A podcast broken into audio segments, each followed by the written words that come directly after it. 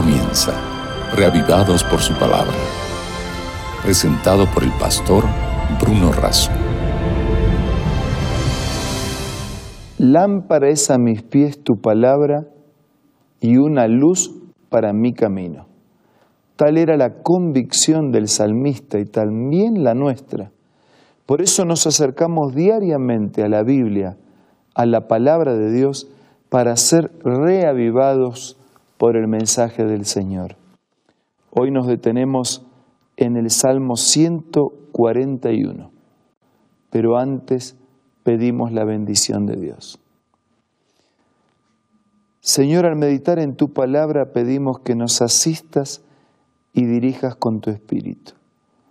Lo pedimos y agradecemos en el nombre de Jesús. Amén. El Salmo 141 es un salmo de David. Es un salmo o súplica frente a la provocación. Y es un salmo que expresa urgencia, que pide protección y que expresa confianza en la actuación de Dios. Vamos por parte analizando sus estrofas y sus ruegos. Comienza el salmo diciendo, Jehová, a ti he clamado, apresúrate a mí. Escucha mi voz cuando te invocare. Suba mi oración delante de ti como el incienso, el don de mis manos como la ofrenda de la tarde. Es un salmo que expresa un sentido de urgencia y que apela a la intervención poderosa de Dios. Por eso dice, apresúrate, por eso dice, escucha mi voz cuando te invoco, por eso dice que suba mi oración delante de ti como el incienso, o sea, de manera constante. El incienso estaba permanentemente en el templo y era símbolo de las oraciones, del ruego de Dios que suben desde la tierra hasta el cielo, desde el corazón del hombre hasta el corazón de Dios y que suba mi oración como el don de mis manos, como la ofrenda de la tarde, que era permanente, que era diario, así como todos los días había una ofrenda de sacrificio y todos los días había un incienso que se elevaba en sus cultos y en sus rituales, mi oración es desesperada, es permanente, es constante, es siempre.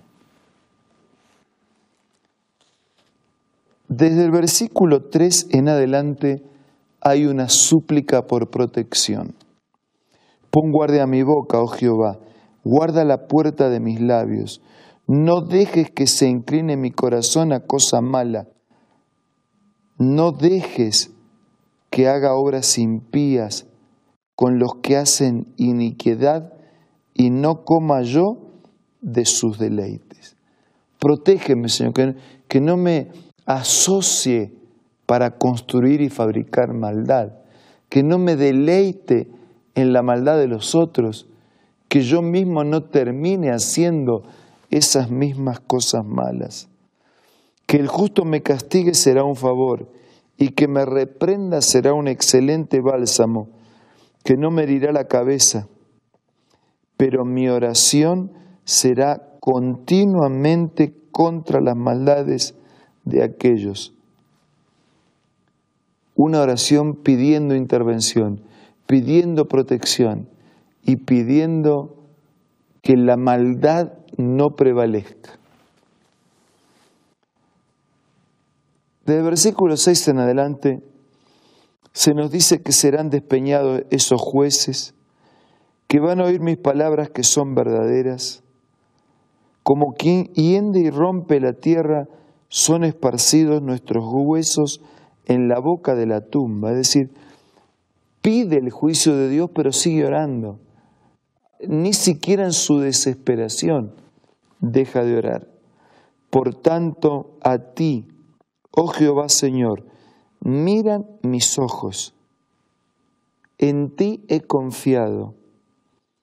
No desampares mi alma Guárdame de los lazos que me han tendido, de las trampas que hacen iniquidad. Caigan los impíos a una en sus redes y que yo pueda sortear esas dificultades, esos lazos, esas trampas, que yo pueda pasar adelante. La única manera de evitar el peligro es mirando a Dios. Por eso dice, por tanto, Jehová, Señor, miran mis ojos. A ti miran mis ojos. En ti he confiado. No desampares mi alma. Guárdame de los lazos. Mirar a Dios es la única manera de evitar el peligro. Pide protección, pide retribución del mal al que hace mal, pide salir adelante, es la súplica de un corazón necesitado. Es la petición urgente de alguien que precisa la intervención de Dios en forma inmediata. Tal vez usted también, como David, tiene un clamor, un pedido, una súplica con sentido de urgencia.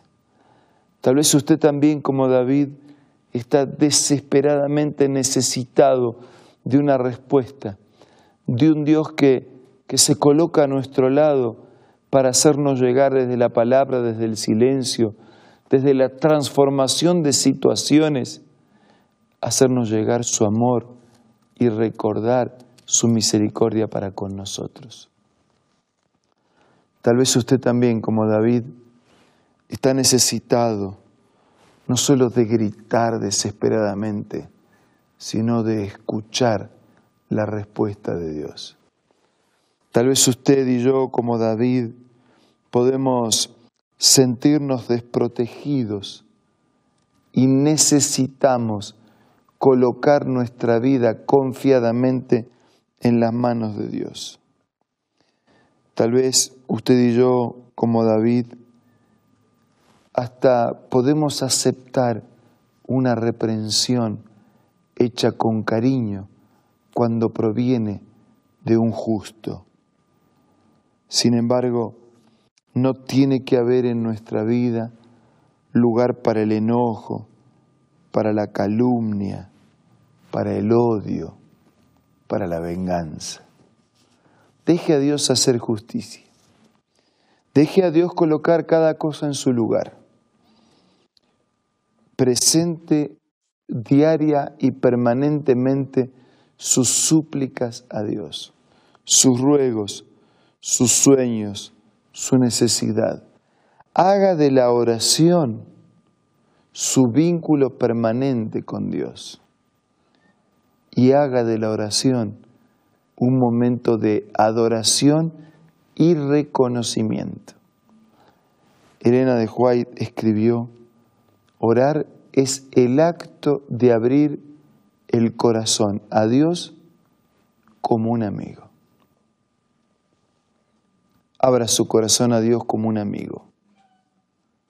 Derrame su alma delante de Dios y del otro lado encontrará un Dios que es también amigo, respondiendo su súplica conforme a su necesidad y conforme a su misericordia y sabiduría.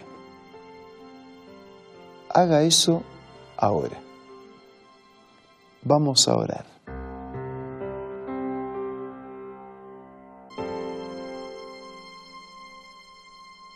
Padre nuestro que estás en los cielos, abrimos nuestro corazón ante ti. Te contamos nuestras luchas, nuestros miedos, nuestros problemas y nos refugiamos en tu misericordia y en tus promesas. Por favor, concédenos la dicha de tu abrazo, la seguridad del perdón y fuerzas para sobrellevar las cargas de este día. Sé con todos nuestros amigos, suple la necesidad de cada uno conforme a tu misericordia y también conforme a tu sabiduría. Te pedimos y te agradecemos todo en el nombre de Jesús. Amén. Fue muy bueno estar juntos hoy y espero nos reencontremos mañana, si Dios lo permite, para seguir siendo reavivados por la palabra de Dios. Esto fue Reavivados por su palabra, presentado por el pastor Bruno Razo.